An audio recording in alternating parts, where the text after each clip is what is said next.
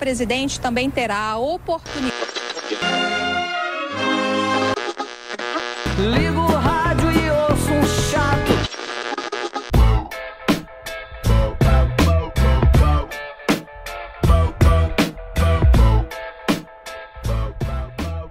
Fala aí, rapaziada, tá começando o programa piloto do Agorista Cast, a sua primeira revista legitimamente agorista da podosfera brasileira. Olha só quanta responsabilidade nas minhas mãos. Como esse aqui é o piloto do programa, eu vou fazer alguns testes ainda, vou examinar junto a vocês né, o tempo, as pautas, é, como as coisas vão se dar por aqui e com alguma esperança a gente vai fazer juntos essa bagaça funcionar, beleza? Por isso, de antemão, eu já peço a ajuda de todos vocês nessa missão, compartilhando com os amigos, divulgando no maior número de meios possíveis, porque é claro que o feedback é extremamente importante, né? E dependendo como for, a gente vai colocar esse modelo aqui adiante, até porque esse modelo facilita, torna muito mais dinâmico tudo para mim. Uh, lembrando que o podcast está disponível no Spotify, Anchor FM, Overcast, Apple Podcasts, iTunes Castbox, Tuning Radio e, é claro, no YouTube vocês também vão encontrar uma parte desse conteúdo, porque eu pretendo fazer uma divisão ali e um, publicar excertos desse conteúdo no YouTube, ok? Mas, como eu disse, tudo vai ser testado, estudado e a gente vai ver qual é a melhor forma de executar isso daqui, ok? Então, bora simbora, né? porque está começando o nosso giro agorista da semana. Vamos aí, vamos seguir para a pauta dessa quinta-feira, dia 24 de outubro de 2019. PSL em guerra. As tretas de Joyce, Carluxo, Eduardo, Delegado Valdir e companhia colocam o partido do presidente em evidência desde a semana passada.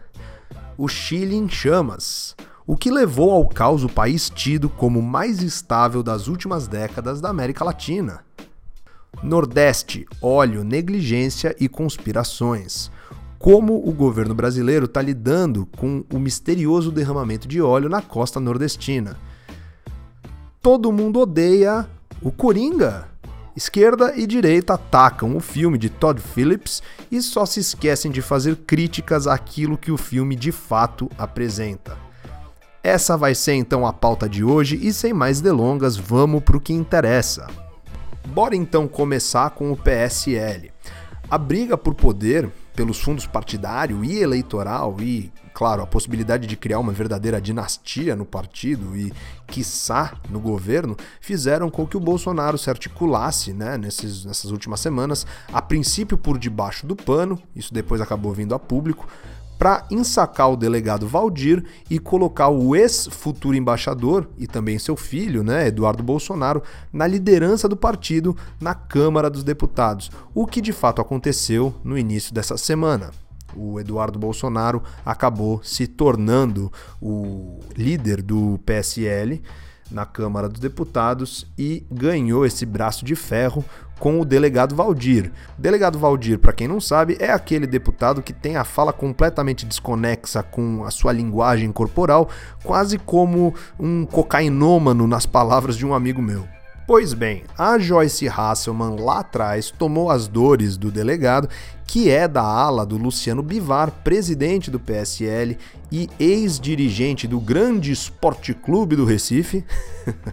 e ela acabou também, a Joyce Hasselman, acabou ensacada da liderança do Congresso, eh, mostrando que o que o Bolsonaro queria mesmo com ela era o apoio dos milhões de seguidores que ela tem nas redes sociais, uma vez que ele foi eleito. Agora a Joyce Hasselman está provando do gostinho de ser descartável, né? Além dela, todos os vice-líderes também foram destituídos. Né? Entrou o Eduardo Gomes na liderança do Congresso, no lugar justamente da Joyce Hasselman, ele que é um MDBista, provando que oficialmente o Bolsonaro está convencido de que não existe forma de governar sem o Centrão e que todo aquele papo de nova e velha política, como eu já digo há muito tempo, não passa de uma pataquada populista para enganar um bando de desavisado. O Bolsonaro, como eu também já disse anteriormente, para governar sem o Centrão precisaria dar um golpe, né?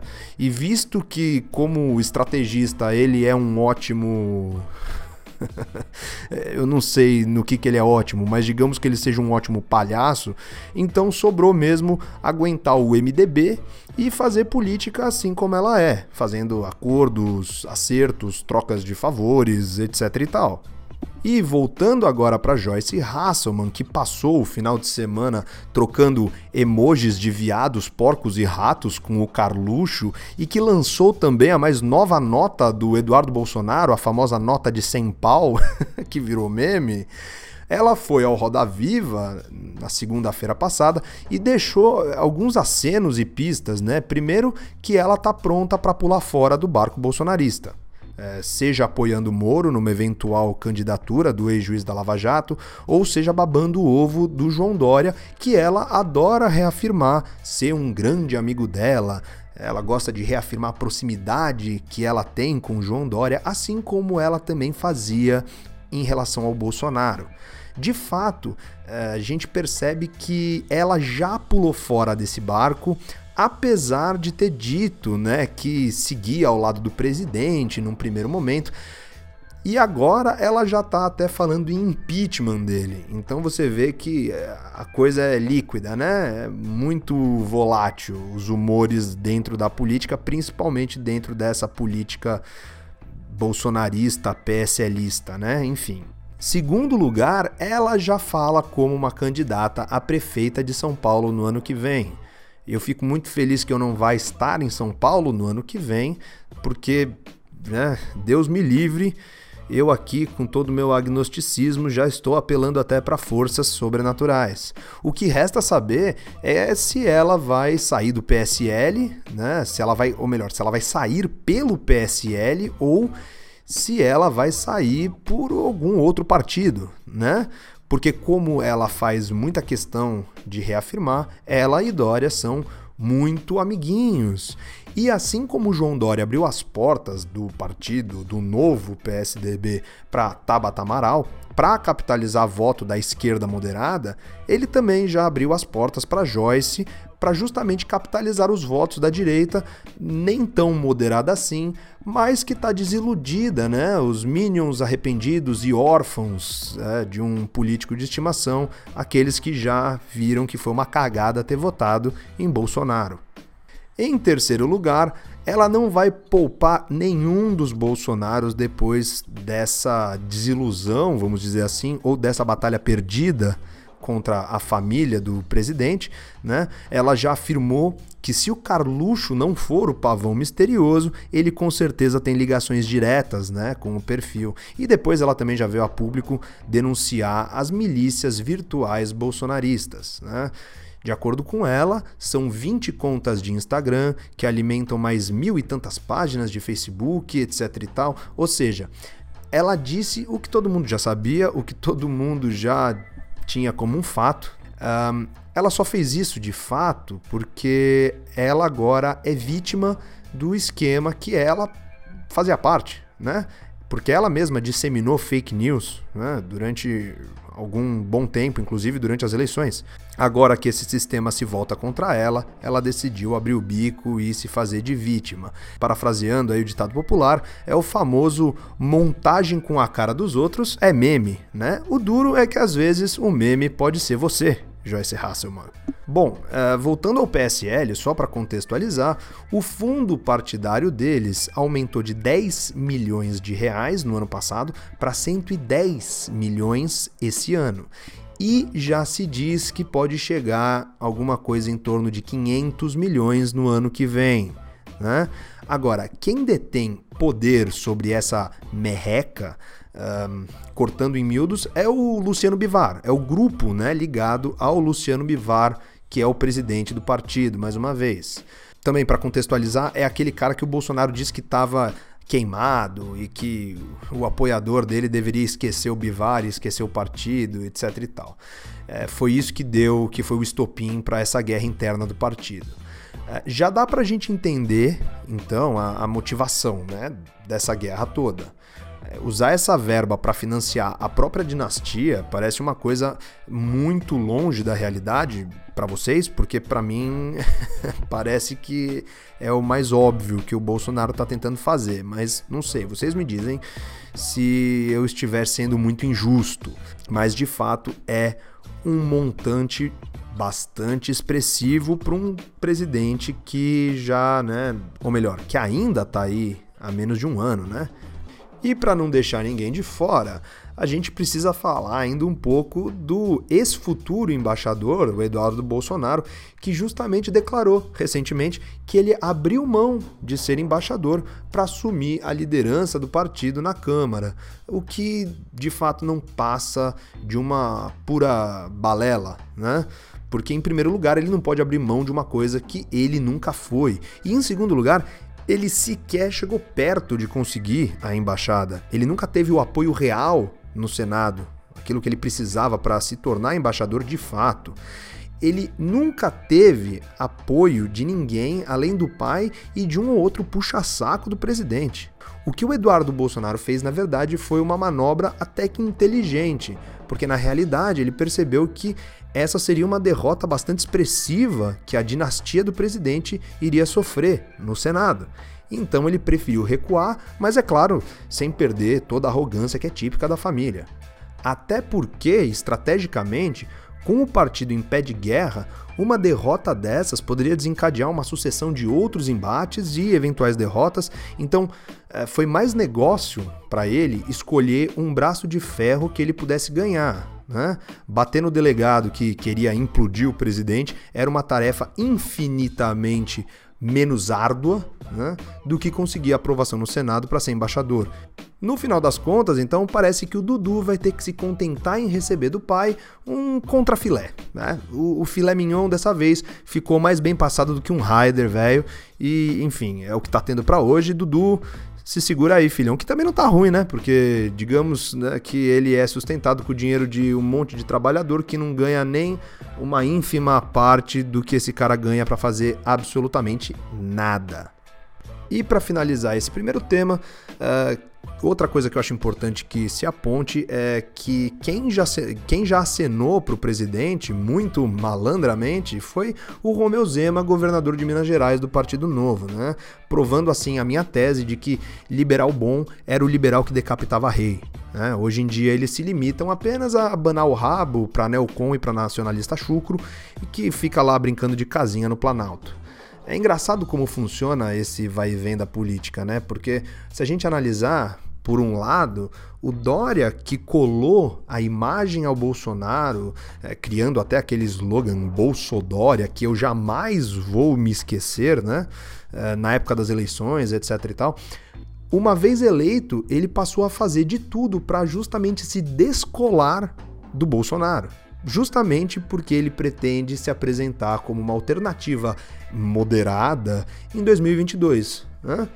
Então, a estratégia do, do Dória, muito malandra, visa justamente o conflito. Ele quer bater de frente com o Bolsonaro para tentar angariar os votos dos minions arrependidos.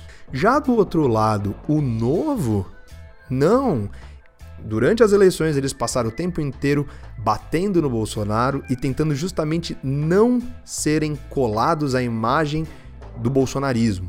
Né? Agora, uma vez no poder, o Romeu Zema ele já assumiu uma faceta bastante interessante desse liberalismo aí moderno, né? A, a faceta de medroso. O Dória, como eu disse, ele se descola do Bolsonaro agora porque ele quer bater de frente em 22. Já o Zema parece tá com mais medo de ficar isolado do que qualquer outra coisa, perder apoio, perder influência, e daí então ele revela esse medinho e então ele faz esse aceno procurando alguém desesperadamente para ser amigo dele no parquinho. E por que não? O presidente, que está aí quase órfão de partido. Claro que nada disso está certo, mas ao que tudo indica, existe sim essa possibilidade do Bolsonaro acabar saindo do PSL, enfim. Agora, girando aqui a nossa pauta e seguindo para o nosso próximo tema, o Chile vive dias de conflitos intensos, né? É, uma criança morreu nos protestos né, de ontem e o número de mortos bateu a casa dos 18 ontem. Eu precisaria até me atualizar para ver se tem mais, mas a última vez que eu vi o número já chegava a 18. Né? Mais de 900 pessoas foram presas por atos de violência e quase 600 por não acatarem o toque de recolher que foi imposto pelo presidente Pinheira. Os sindicatos, por sua vez, anunciaram greves para ontem, quarta-feira, e para hoje, quinta-feira, como uma forma de protesto né, contra o estado de emergência que foi convocado pelo presidente e também pelo uso das Forças Armadas contra a população civil nos protestos. Então vamos lá, voltando um pouco no tempo, tudo começou com o aumento de 30 pesos ou, ironicamente, 20 centavos nas passagens do metrô. Mas será mesmo que foi só por 20 centavos que tudo começou? É, isso me lembra bastante até as jornadas de junho de 2013 no Brasil, que ah, acabou ficando muito conhecida pelo slogan Não é pelos 20 centavos. De fato, aqui no Brasil não era mesmo por 20 centavos. Né? Era o Brasil lá atrás percebia que o desemprego, por exemplo, aumentava, as famílias estavam ficando cada vez mais endividadas, o poder de compra estava diminuindo, diminuindo drasticamente, diga-se de passagem. Inflação subia muito a passos galopantes, taxa de juros sempre foi uma coisa absurda, né, de alta aqui no Brasil. Enfim, enquanto que do outro lado, o que justamente não passava desapercebido pelos olhos da população era que os poderosos, né, continuavam enriquecendo. Né? Os políticos cada vez mais estavam chafurdados em esquemas de corrupção. A gente cansou de ver um esquema em cima de outro, um empreiteiro em cima de outro. É, sendo acusados de receber dinheiro ou de licitações fraudadas e nesse contexto todo que a gente está falando, a gente estava na beira da Copa do Mundo de 2014 aqui do Brasil. Então, também tinha mais esse elemento, né? Ficou muito aparente para a população em geral aqui no Brasil naquela época é, como essas licitações, no mínimo muito esquisitas, estavam beneficiando as mesmas grandes empreiteiras de sempre.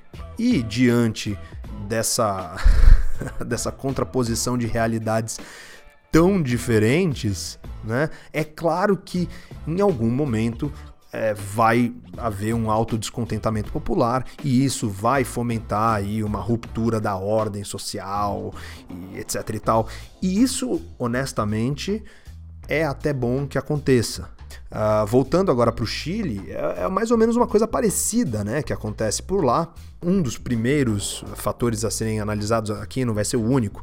O, o Chile adotou um esquema de previdência muito parecido até com o modelo que o Paulo Guedes uh, quer implementar aqui no Brasil, que inclusive ontem a, a, Previdência foi aprovada no Congresso, né? a nova Previdência. É claro que no caso do Brasil, o sistema de capitalização não é o único, né? mas sim uma de três pernas é, da Previdência, mas aí também é outro assunto. É, acontece que no Chile, quando esse sistema novo foi implementado, o sistema de capitalização também não era unitário, né? Os trabalhadores podiam escolher, optar pelo sistema de repartição, que eles também adotavam lá atrás, ou aderir ao novo sistema de capitalização.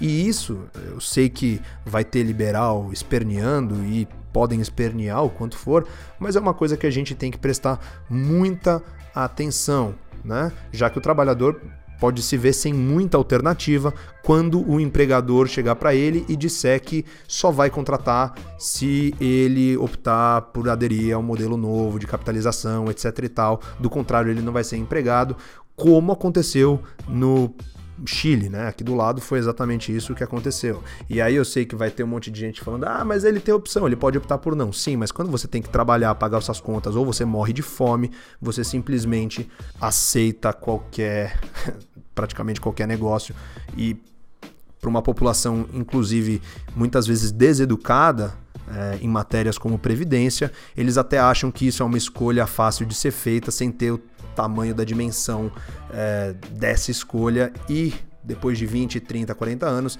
é que eles acabam vendo é, o resultado dessa escolha. Enfim, né? O que acontece é que é, é, muito fácil que o governo simplesmente coloque uma, uma aparência né, de que, nossa, o trabalhador agora é completamente responsável por ele mesmo, sendo que não é assim que as coisas acontecem hoje. Né? E outra, é, não me entendam mal, eu não estou defendendo aqui o sistema de repartição simples como é o, o, sistema brasileiro, pelo menos até agora, né? Até a, a aprovação da nova Previdência. É, mas se o sistema é, de repartição simples é horrível e ele não paga os aposentados, uma vez que a pirâmide etária se inverte, e de forma alguma é sinônimo de redução de desigualdades, como os proponentes desse sistema pregam, etc. e tal, o sistema chileno é, também não é lá essas coisas, porque ele, primeiro, ele permite que os fundos de pensão é, da indústria brinquem com o dinheiro depositado pelo trabalhador. E não necessariamente esse investimento se traduz em ganhos é, para o beneficiário ou numa melhora real no mercado de trabalho é, lá do, do Chile entende? É como eu costumo dizer, é, não dá para cair na ladainha de um estatista que está acusando o outro. Né? Ambos os sistemas vão apresentar ideias que parecem boas e quem está tentando te vender as ideias sempre vai uh, conseguir pelo menos dar uma bela de uma maquiada, mas inevitavelmente uh, essas, esses sistemas vão estar dotados de vício, certo? Então, se o sistema de repartição deixa o trabalhador à mercê de burocratas, que de fato deixa, o outro simplesmente põe o trabalhador nas mãos é, de fundos ligados à indústria e ainda é, com um véu de que o trabalhador, com uma aparência, um aspecto de que o trabalhador é 100% responsável por sua poupança e não sei o que. Bullshit, certo? Mas enfim, é, voltando aos protestos do, do Chile, é, o Chile, além de tudo, possui outro elemento que é a desigualdade. E sim, isso é importante para entender fenômenos como esse que acontece no Chile agora certo? O Chile tem um custo de vida também altíssimo, que eu mesmo atestei recentemente numa breve passagem lá que eu tive de seis dias. Né? Eu sei que a experiência pessoal é muito fraca, etc., mas enfim, eu vou me dar o direito de falar um pouco do, do que eu vi por lá, né? O custo de vida me assustou muito quando eu cheguei no Chile, porque ele é comparável ao australiano, por exemplo, para comer para se locomover, para dormir, etc e tal. Verdade seja dita, na Austrália você ganha muito melhor do que aparentemente o cidadão médio ganha no Chile, pelo pouco que eu conversei é, com as pessoas de lá. Estou falando um pouco apenas da minha experiência lá no Chile. E outro elemento né, que o Chile também apresenta, assim como todos os países latino-americanos, é o grau razoável e perceptível eh, de corrupção. Talvez não seja comparável ao nosso. O Brasil tem índices de percepção de corrupção muito mais altos do que o Chile, mas ainda assim, definitivamente, a corrupção chilena é perceptível aos olhos do cidadão comum. Você junta tudo isso numa bacia, bate no liquidificador e você vai perceber que realmente não é só pelos 30 pesos, ou para ser um pouco mais dramático aqui, me valendo dos acasos do destino e da sincronicidade do universo, não é pelos 20 centavos. E outra coisa, não caiamos nós aqui no engodo de que esses protestos são só da extrema esquerda, que a extrema esquerda chilena é que é responsável por todas aquelas pessoas que estão na rua, etc e tal. Porque se a extrema esquerda chilena tiver um número tão alto de pessoas tão engajadas desse jeito, então a gente já pode afirmar que uh, aos arredores de Santiago tá para se formar aí uma comuna, né? Não, não tem nada a ver. Isso é o trabalhador cansado de ser enganado. Eu desejo boa sorte aos chilenos, força na luta e bola para frente, né? Né? Saindo do Chile e indo para a nossa costa maravilhosa nordestina, saudades. Segue aqui no Brasil o mistério, né, de onde veio o óleo que está encobrindo as praias do litoral nordestino. É, mais de 200 praias já receberam a substância e até agora tudo que a Marinha e a Polícia Federal sabem é que é, é isso. não sabem de absolutamente nada e seguem trabalhando com hipóteses das mais variadas e completamente desconexas entre si. Vai desde transferência de óleo entre navios, é, derramamento acidental, derramamento proposital, naufrágio, disco voador, enfim. As hipóteses são das mais diversas. É, o fato é que o governo brasileiro, e, veja bem, aqui eu preciso analisar da perspectiva do próprio governo e da função que o governo próprio julga possuir, tá? Eu não posso aqui fazer uma análise só é, de como eu gostaria que o mundo fosse, ok? Dito isso, o governo brasileiro, é, que há alguns meses extinguiu os comitês que tratavam de incidentes com óleo, até agora só conseguiu pensar em uma forma de explicar o incidente com o óleo. Claro, com teorias da conspiração. Olha só, Seria possível que o governo venezuelano tenha derramado óleo propositalmente, visando destruir a costa do Brasil? Ah, é, hum, tá bom, vamos. Sim, seria possível.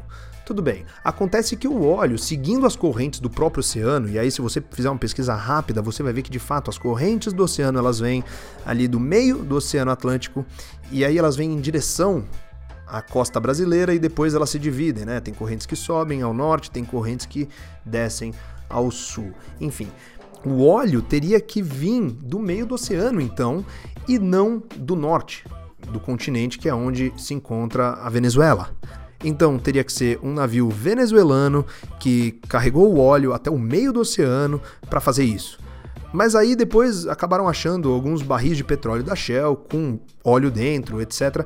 Então para explicar um pouco mais da teoria, teria que ser é, um navio venezuelano que carregou barris da Shell com óleo da Venezuela para poluir as praias do Brasil. Vocês percebem que a teoria da conspiração vai ficando cada vez mais longa e cada vez mais dando voltas, tudo para poder abarcar um novo elemento que surge na história. Enfim. Mas é claro que o presidente tem ótimas razões para acreditar nisso e fazer com que a sua legião de minions creia nisso também. Né? Com os leilões de petróleo que estão próximos a acontecer, ele criou mais uma das suas teorias malucas eh, por meio, claro, do seu gerador de teorias da conspiração, com o selo Orvalho de Cavalo de qualidade. E, para piorar a coisa toda, eh, o chefe da Marinha ainda veio a público há uns dias para dizer que o máximo que a gente sabe é que o óleo é venezuelano, de fato, mas que, no entanto, poderia ser uma embarcação irregular ou poderia ser um naufrágio, enfim, as hipóteses já mencionadas anteriormente. O fato aqui é que o governo está perdidinho, sem saber como proceder, enquanto que os moradores das regiões afetadas é que estão tomando toda a iniciativa em suas mãos certo? Limpando, limpando as praias, fazendo um trabalho digno das mais altas honrarias. É in, simplesmente incrível é, a, o que as pessoas estão fazendo é, por si só, sabe? Se juntando, cooperando e fazendo um trabalho assim digno de, no mínimo, no mínimo, muitos aplausos, né? Mas ainda vai ter o gado que vai te perguntar, né? Mas sem o Estado e as corporações, quem limparia nossas praias encobertas de óleo extraído, refinado e comerciado por estados e corporações, não é mesmo? Fica aí essa reflexão de altíssima complexidade cognitiva para encerrar né, a pauta política desse nosso podcast. E antes, antes na verdade, de, de finalizar essa pauta, eu acho muito engraçado mais essa contradição dentro da direita, né? Que é a criação de inimigos externos sempre, né? Porque durante muitos anos a gente viu a direita acusando a esquerda de praticar exatamente a mesma coisa, né? Quem viveu aí, ou que se lembra, né, dos anos uh, eh, 2000, vai lembrar que a esquerda adorava enxergar um inimigo externo, né? Ah, no Brasil falava-se sempre do neoliberalismo, ah, das elites. Ah, quem acompanhou todo o desdobramento durante os anos do governo Chaves vai se lembrar que ele culpava os empresários, que a escassez de produto eram os empresários, os donos de supermercados, que, não, que, que é, escondiam produtos das prateleiras para deixar a população com fome e revoltada. Enfim, é muito engraçado, né? Porque eu, pelo menos, passei a minha adolescência inteira ouvindo esse tipo de coisa que a esquerda criava inimigos imaginários sempre para tentar explicar o seu fracasso. Pois bem, e eis que um governo de direita chega no poder e ele acaba fazendo a mesma coisa, né? Enfim, vamos girar essa bagaça, vamos pro próximo tema, porque agora o assunto é cinema. O Coringa, do diretor Todd Phillips, apesar de um sucesso indiscutível de bilheteria, tem gerado dores nas regiões nadegais de conservadores e progressistas. Né? Bom, aqui, antes de eu começar a falar sobre qualquer coisa, eu devo avisar que essa análise contém spoilers, ok? Eu vou dar spoilers, ok? Eu vou até repetir mais uma vez. Há spoilers nessa análise. Se você não assistiu o filme, talvez você devesse considerar parar de ouvir aqui mesmo e sei lá, vai fazer outra coisa, tá? O aviso foi dado, estão todos alertados e depois não vale reclamar, beleza? Pois bem, um, a direita tem né, um butt hurt enorme com esse filme e que, e que a direita tenha essas dores traseiras, né? Não me espanta nem um pouco, afinal de contas, eles detestam ser confrontados com críticas ao sistema de estimação deles. No entanto, a maior birra deles com o filme é por uma coisa que o filme não afirma, né? Eu tenho visto um chororô descabido porque o filme seria supostamente muito russoniano, porque é, o filme põe o Arthur como uma vítima da sociedade, pipipi papapó. Não, antes é, de continuar, eu já vou dizer que qualquer abordagem científica sobre esse tema vai afirmar que seres, seres humanos são seres biopsicossociais, ou seja, que respondem a fatores biológicos, psicológicos e isso, sociais, Pois bem, genética, estado de humor, cultura são todos exemplos, respectivamente, de fatores biopsicossociais. E cada pessoa pode ser mais afetada por um desses fatores ou outro, certo? Mas é importante dizer que todos exercem algum grau sobre indivíduos. Né? Cada pessoa é uma pessoa e é isso. Pois bem, vamos lá para o filme o Arthur se encaixa em todas essas categorias.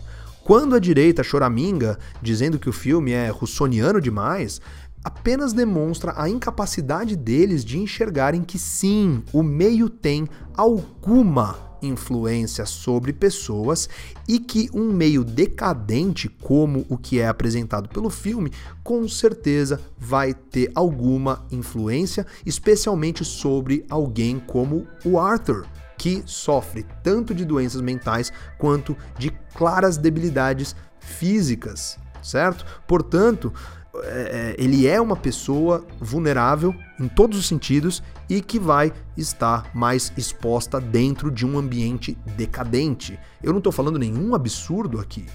Chega até a ser hilário que ninguém perceba que, por exemplo, a vizinha dele tá na mesma merda, no mesmo contexto decadente e, no entanto, ela não faz o que o Arthur acaba fazendo.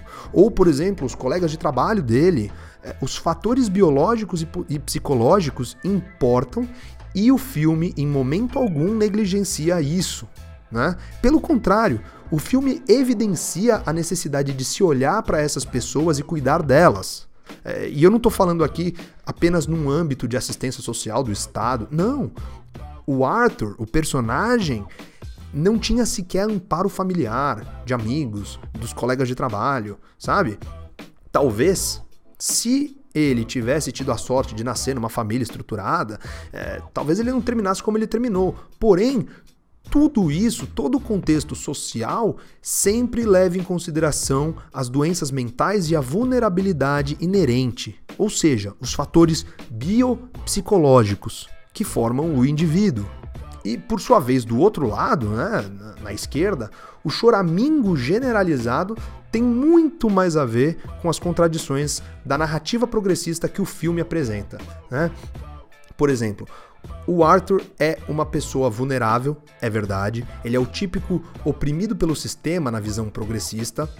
Ele é negligenciado pela assistência social, é, com uma psicóloga que sequer ouve aquilo que ele tem para dizer. Ele tem os seus remédios cortados pelo sistema de saúde público. Ele é deserdado pelo homem mais poderoso da cidade, se bem que a questão é, da paternidade, é, enfim, gera um debate muito longo e existem muitas controvérsias sobre isso e a gente teria que fazer um podcast só para debater isso.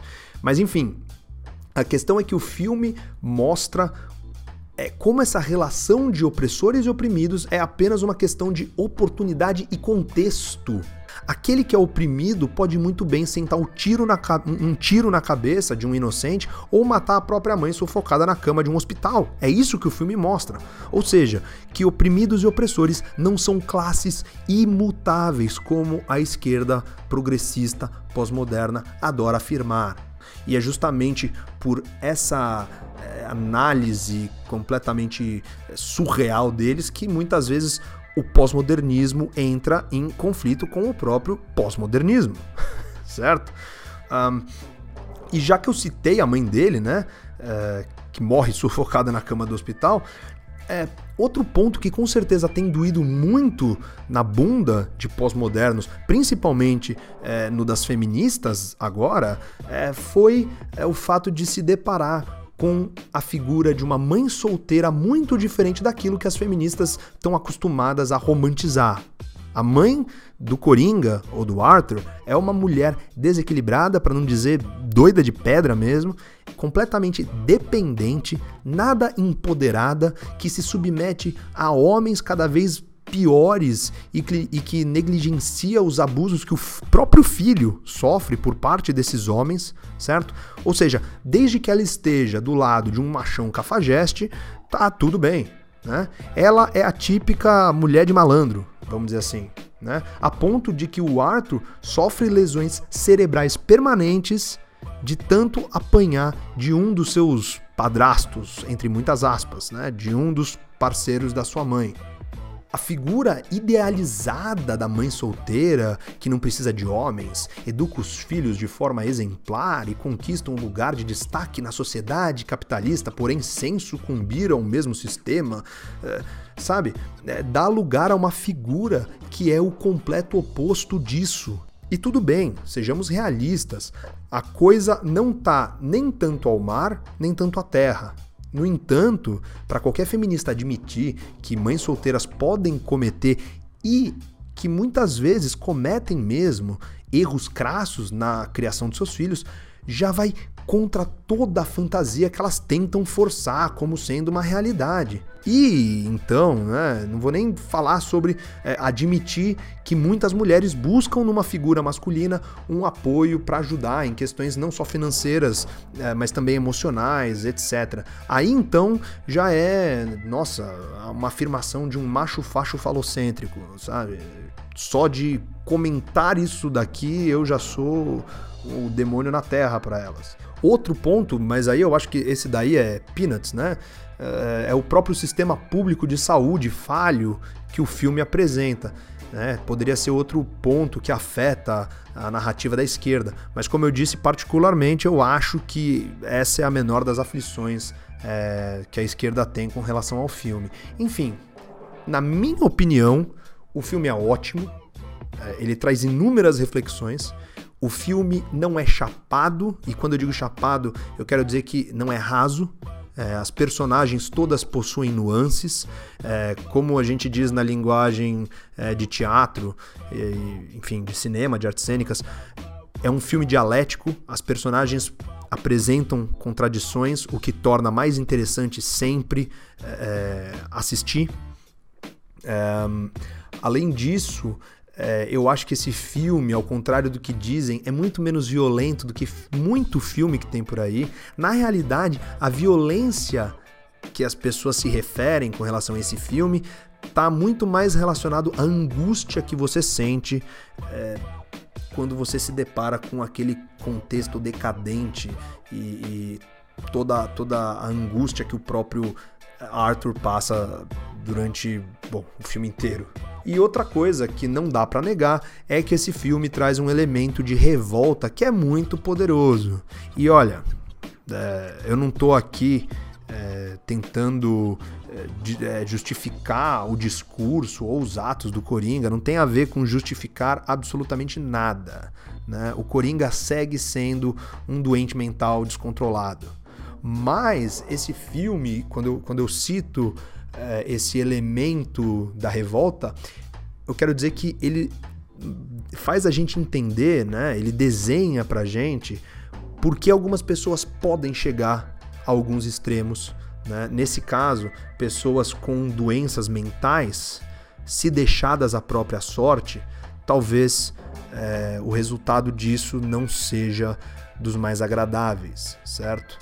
É, como a gente discutia, inclusive, é, no grupo do, do, qual eu faço parte, é, anarquismo individualista, é, é, um grito, é um apelo por é, amor. amem as pessoas, principalmente as pessoas que possuem deficiências, certo? Elas já são vulneráveis o suficiente para serem largadas no mundo é, à deriva, né? Ficarem à mercê, ficarem à própria sorte. Enfim, uh, o nosso piloto do Agorista Cast está chegando ao fim. Uh, eu espero que vocês tenham gostado bastante do conteúdo de hoje, é claro, da forma também, né? Podcast. Uh, eu espero que a resposta seja muito positiva da parte de vocês, por isso eu peço que me mandem feedbacks, comentem no canal, me digam, porque é muito importante para mim saber receber respostas negativas, positivas, qualquer coisa. Porque no final das contas é esse o estudo que eu tô planejando fazer para ver a viabilidade, né, desse modelo aqui. Enfim, é, fiquem à vontade para comentar no canal do YouTube, para comentar nas plataformas que permitirem. Eu sei que não são todas as plataformas de podcast que permitem é, comentários, mas sempre que possível, é, comentem, por favor. E, claro, voltem sempre ao Agorista para sua dose cavalar de liberté. Valeus, falou!